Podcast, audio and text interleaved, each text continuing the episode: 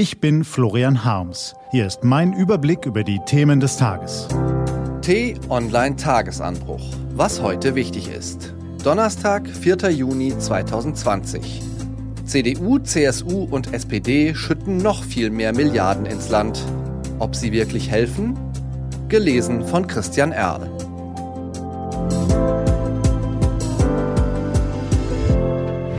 Was war?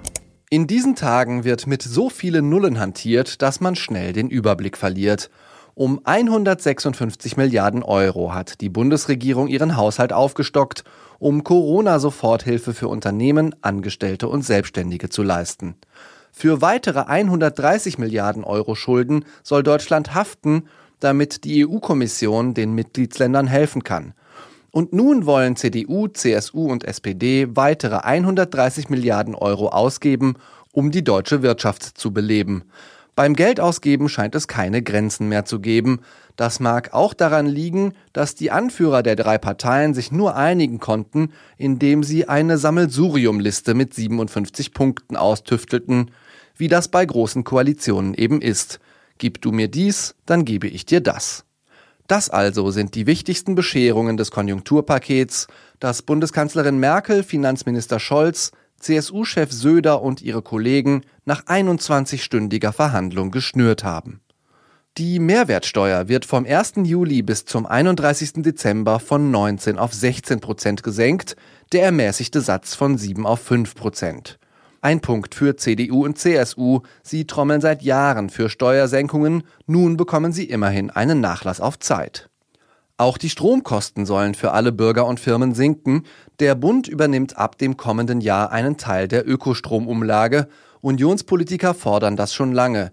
Familien bekommen für jedes Kind einmalig 300 Euro spendiert.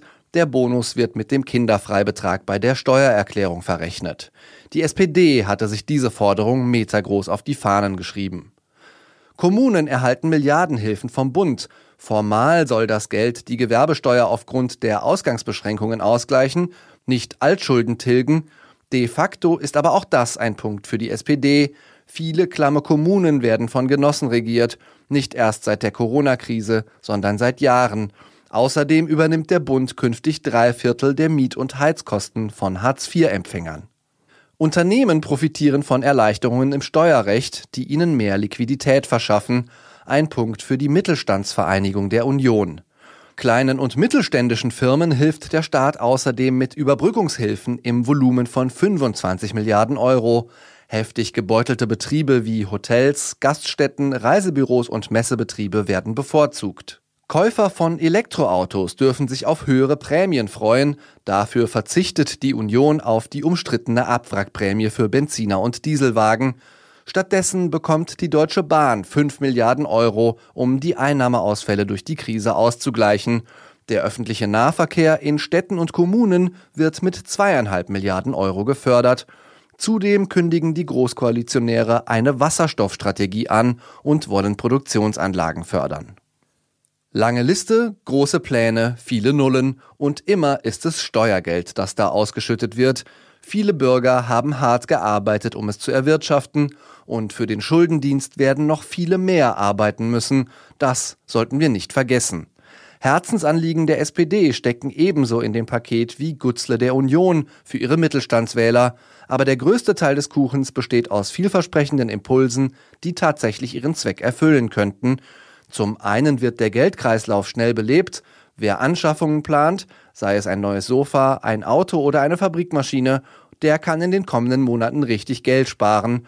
Zum anderen beginnt Deutschland endlich die Weichen für einen klimafreundlichen Verkehr zu stellen. Fahren künftige Regierungen auf dieser Schiene konsequent weiter, dann könnte dieser späte Abend des 3. Juni 2020 tatsächlich eine Zäsur markieren, als Grundstein für eine bessere Zukunft. Dass es dafür erst einer historischen Pandemie bedurfte, zeigt, wie schwerfällig dieses Land noch immer ist. Was steht an? Die T-Online-Redaktion blickt für Sie heute unter anderem auf diese Themen. Das Bundeskriminalamt hat womöglich neue Erkenntnisse im Fall der vor 13 Jahren in Portugal verschwundenen Maddie McCann. Ein Deutscher steht unter Mordverdacht. Eine Studie des Virologen Hendrik Streeck zeigt, dass sich das Coronavirus auch im Abwasser von Toiletten, Waschbecken und Duschen nachweisen lässt. Und wir könnten auch mal Danke sagen, meint der Fernsehkoch Christian Rach im t-online.de Interview.